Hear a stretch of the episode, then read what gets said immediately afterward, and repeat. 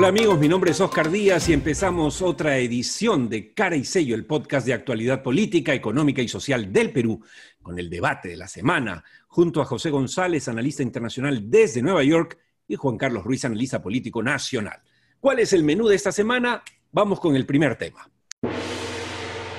COVID-19 en campaña presidencial. pareciera, ¿no es cierto?, un titular de un diario, porque eso es lo que está pasando. No solamente la semana anterior comentamos con, nuestros colegas que ya habían salido algunos candidatos, incluyendo el expresidente Martín Vizcarra, de manera irresponsable a recorrer calles y abrazarse con la gente, pero sigue la cosa y parece que el Jurado Nacional de Elecciones no ha creado ningún protocolo, está deshojando margaritas y ante esto podemos tener una campaña que en vez de curarnos o, ayudarnos a enfrentar el COVID, lo propague. ¿Qué piensas para empezar, Juan Carlos Ruiz?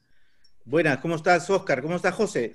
Eh, lo más insólito de todo esto es que, eh, esto lo comentábamos ya hace 15 días en un podcast anterior, y el Jurado Nacional de Elecciones lo único que hace es tirarle la pelota al Ministerio de Salud y decirle, por favor, diseñame o escríbeme el, protocolo para el electoral, ¿no? Para época electoral. Por supuesto, el MINSA, que el Ministerio de Salud, que está en toda la vorágine de ver cómo diablos compra vacunas para este país y cómo resuelve otra vez el problema del oxígeno y resuelve por otra vez el problema, el problema de la cama SUSI y está pues en otro mundo, evidentemente no ha escrito nada. Entonces no existe un protocolo eh, y, recién el jurado al darse cuenta de la inacción del Ministerio de Salud, estos días, creo que ayer o hoy día, eh, han prohibido algunos tipos de reuniones con, con aglomeración. Eso, eso no ha impedido que los candidatos empiecen a hacer la actividad de campaña cada vez más intensa.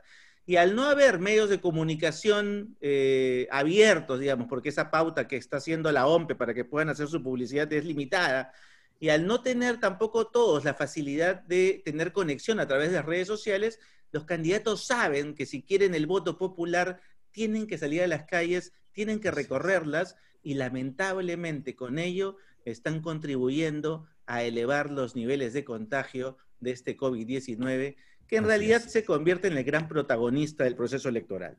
Así es. Y José González, eh, tú debes haber visto con, con, la misma sorpresa que nosotros, y, yo creo que con alguna indignación, nada, nada menos que al expresidente Martín Vizcarra, que para justificar sus caminatas con el candidato presidencial Daniel Salaverry, no se le ocurrió mejor idea que defender la ivermectina. No es de locos eso. Absolutamente, porque además no hay ninguna, ninguna prueba clínica fehaciente, más bien todo lo contrario. Y todas las instituciones vinculadas a la salud pública internacionales y en distintos países señalan que la ivermectina no tiene ningún efecto real en contra de la COVID. Es más, eh, se aplica en dosis muy, pero muy bajas, con lo tanto no hay ninguna, ninguna posibilidad de demostrar que la ivermectina administre, controle o sea positiva a favor de la COVID, eh, sino más bien que tiende a darle a la gente un nivel de seguridad falsa que le expone a la enfermedad.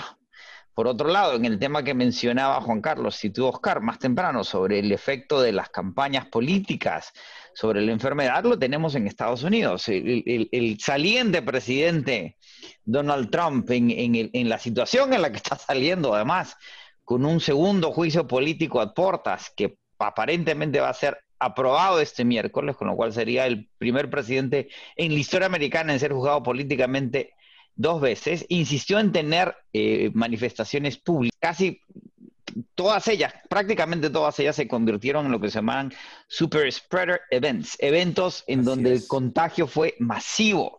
Y aquí sucedió lo mismo de lo que se discute en el Perú, que si las marchas por las protestas sociales, por el tema del racismo, eh, más temprano en el año y antes de la campaña fueron eventos de contagio. Y dicen los estudios que no, porque la gente que marchaba tenía máscaras y se movía. Mientras la gente está en movimiento y está con máscaras, el contagio está administrado. Cuando se junta la gente sin máscaras y dan de gritos, es precisamente donde el contagio se da.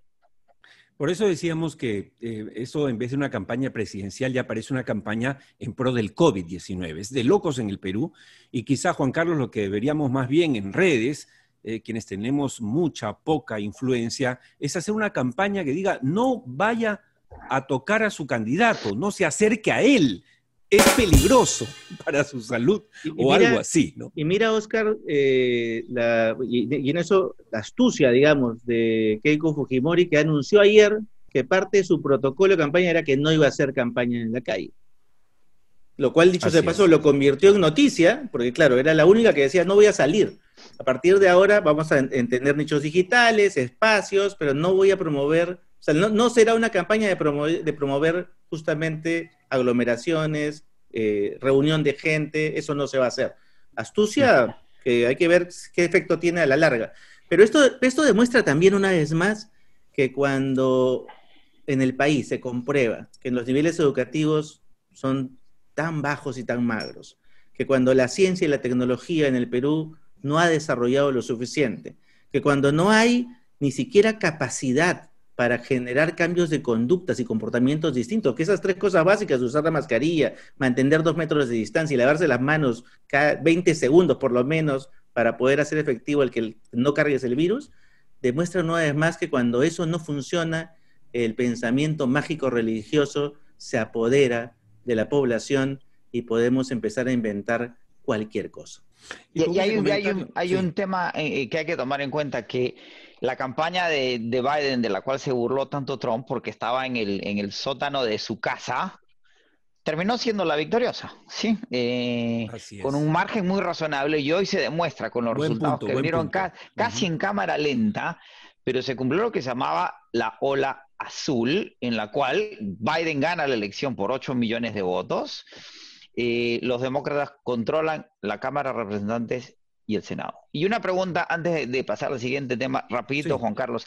¿Qué me dices de esta cuestión, el drama de las vacunas en el Perú, en el cual se autoriza el zafarrancho de combate para la compra de vacunas, con aquello de que cualquier interés privado puede comprar vacunas y acaso distribuirlas, aplicarlas? No termino de entender.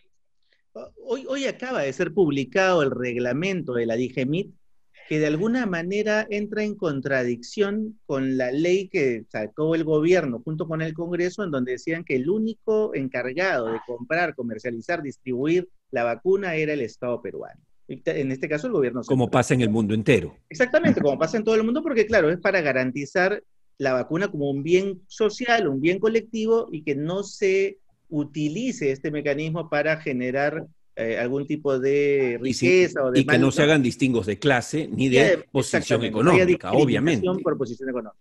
Eh, y el reglamento hoy sale eh, contradiciendo eso y permitiendo esa posibilidad. Por supuesto, claro, algunos dicen, los que están a favor de este reglamento dicen, claro, pero si el Estado es incapaz de comprar, por lo menos dejen que los privados lo hagan, porque de alguna manera tienen que llegar. Ahí, ahí la discusión eh, está en una, en una línea bien delgada, ya bien, bien complicada, pero lo, lo, lo, que sí es cierto es que la norma no precisa que tiene que, que si eso ocurriese, lo que tenemos que garantizar es que lo que se venda en los, en los segmentos privados tenga la garantía de ser eficaz, sea eficiente y de tener la calidad para que no nos vendan algo que pueda matar gente. Pero por otro lado, que no, que no sea un tema de privilegios, ¿verdad? Que no se puedan vacunar solo los que tienen dinero y no los que no.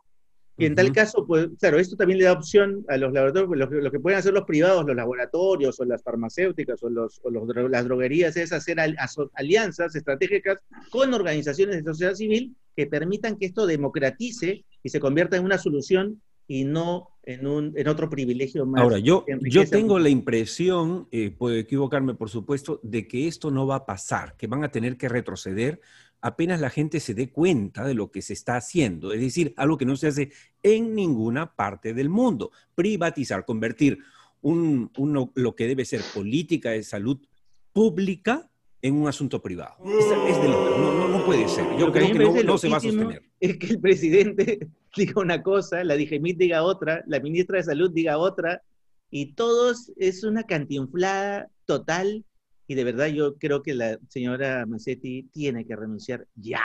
Ya está cansada, ya llegó a su límite en competencia, ya nada más, ya se levanta en las conferencias de prensa porque levantan la voz y él no, ya no permite que le levante la voz un periodista y se retiró de la, cuando le preguntaron por qué estábamos comprando la vacuna china, que todavía no está aceptada ni en Europa ni en Estados Unidos, que son los de más alto estándar, pero además es la más cara. Es tremendamente más cara que cualquiera de las otras vacunas que tiene incluso hasta mejor, mayores niveles de efectividad, ¿no? Bueno, seguiremos hablando sobre esto, por supuesto, en las siguientes semanas, porque esto tiene para rato. Y como hemos dicho en este podcast, amigos, no con ánimo de ser pesimistas, los tres analistas y comentaristas que estamos aquí con ustedes semana a semana, es que sinceramente es mejor prepararse para una realidad. La realidad es que vamos a convivir con el COVID todo este año y buena parte del siguiente en el mejor de los casos. Y nos vamos al segundo tema rápidamente para luego agarrar el, tercero. Y el segundo tema es candidatos al Parlamento con antecedentes judiciales. Datos. De los 3.000 candidatos aproximadamente que existen para el Parlamento del próximo quinquenio, 215 son, tienen antecedentes civiles y penales. Aquí en el, en el ranking, digamos, UPP está primero con 24 digamos, con antecedentes, ¿no? 24 candidatos. A, APP de Acuña con 16, Perú Libre con 16 y Acción Popular nada menos que con 15. Incluso menciona el comercio que en Piura, uno de, los candidatos de Victoria Nacional de George Forsyth, consigna hasta 16 litigios. ¿Cómo se puede adecentar la política llevando a prontuariados o gentes con antecedentes al Congreso. No vamos a cambiar nada y vamos camino directo hacia otro parlamento inaceptable, otro parlamento que va a obstruir en vez de destruir, José. Eh, mira, Oscar, eh, yo de nuevo viéndolo desde fuera es absolutamente inverosímil. Yo creo que en ningún país, salvo aquellos de los que no conocemos nada, en algunas repúblicas singulares se permiten ese tipo de, candidatos. Eh, es inconcebible en un país como los Estados Unidos que un candidato eh, se presente con, antecedentes penales o civiles o penales. Ojo, no eh, estamos hablando de criminales, ¿no es cierto? Asesinos. Si, la mayoría de ellos, como, como se informa, tienen, por ejemplo, juicios de alimentos, José. Eso no, lo, no lo incapacita, ¿no es cierto? Moralmente, por supuesto. Para ejercer una defensa de los derechos de los ciudadanos. alguien que es incapaz de dar alimentación y sustento a sus propios hijos, ¿cómo puede dar alimentación y sustento a los hijos ajenos, que somos los ciudadanos que vamos a ser gobernados por esas personas? Están tan, desnaturalizados la capacidad de servicio, porque además para ocupar un cargo público hay que tener capacidad de servicio, y si no le das de comer a tus hijos o pagas sus alimentos, esa capacidad de servicio evidentemente no existe, ¿no? Está clarísimo. Bueno, esperemos que esto cambie. Vamos rápidamente eh, al último tema que es obviamente la especialidad de José González. El, el año pasado hemos terminado, eh, según las cifras que ya circulan, con una caída de, eh, ¿no es cierto?, 12% eh, del PBI. Y, que, y se habla también de una proyección, eh, entes externos y locales, de un crecimiento de este año de 9%, que sabemos que no es crecimiento, que es rebote, y que ni siquiera llega al 12%, es decir, que sigue siendo negativo. ¿Cómo ves la cosa? Mira, el, Perú, lo sabemos, es el país que tuvo la contracción más importante en América Latina y probablemente en el mundo, entre 12 y 15%, por la severidad de, las cuarentenas que cerraron el sector minero, que nunca debe haberse cerrado. Chile y México no lo hicieron. Eh, y tiene hoy día la recuperación más rápida en América Latina precisamente porque tuvo la caída más grande. También contribuyó la informalidad y la precariedad que existe en el Perú en términos de, protección social. Y es un rebote que se calcula más o menos en el 9%. Ahora, es rebote, seguimos teniendo un déficit de entre 3, 4, 6 puntos del producto lo perdido, por lo tanto no vamos a ver una recuperación real sino hasta el próximo año. Y hemos señalado eh, repetidamente que así como la pandemia tiene una segunda ola, en términos económicos, los, los, los eh, prejuicios, prejuicios que, generan las cuarentenas y la pandemia van a quedarse con nosotros. En Estados Unidos estamos hablando que la recuperación de la ciudad de New York, Oscar, que tú conoces también, va a tomar como 10 años. Mm. Y va a ser lo mismo en el Perú. Y si no hay iniciativas económicas en lo que el presidente Sagaste es, un, es un estudioso, si no se toman iniciativas ya, esa recuperación puede tomar mucho más tiempo particularmente por lo que estamos hablando, por la precariedad en la que vive la gente y que ese rebote no va a beneficiar a aquellos que más lo necesitan. Y más aún en el Perú que tenemos la capacidad fiscal y en balanza de pagos para implementar una, una recuperación que otros países como Colombia, que entra en una decimoquinceava, que la, la número 15 reforma fiscal este año, eh, no tienen. Comentario final de Juan Carlos Ruiz. Sí, ahí, ahí lo más peligroso de todo este proceso es que existen voces al interior del gabinete, lo han estado discutiendo en el último gabinete de ministros, que, y liderados por la ministra Massetti, sosteniendo que deberíamos volver a una cuarentena total, igual que la primera. Entonces, peligroso que exista esa idea en que lidera el tema de la salud, obviamente con discrepancia el ministro de Economía que dijo de ninguna manera, pero con un ministro, con producción que decía, bueno, puede ser, ¿no? De repente. Entonces, cuando tú empiezas a escuchar esas voces y tienes, y, además compruebas la incapacidad del gobierno para que no haya llegado ni siquiera al 100% de entregas del primer bono universal que le dio a los peruanos para poder sostenerse, y los siguientes bonos ni siquiera ninguno ha llegado al 100%, no han podido distribuir bien ni siquiera un bono. Eh, y el reactiva no se ha convertido en el reactivador económico de las empresas. Entonces, cuando tú ves esas deficiencias de políticas públicas, eh, te puedes imaginar una foto de espanto en donde literalmente no nos miramos, los peruanos no, no, nos muramos de COVID, sino nos vamos a morir de hambre, de falta de empleo, de falta de ingreso y de todas esas otras enfermedades que lamentablemente nuestros líderes de la salud olvidan porque se han quedado en el modo COVID y no saben cómo salir de él. Dios quiera que esta vez te equivoques. Gracias José González y Juan Carlos Ruiz. Esto fue todo por hoy amigos en Caricello, el podcast de actualidad política, económica y social del Perú. Recuerden que nos encontramos en cualquier momento en Spotify o iTunes, salvo mejor opinión.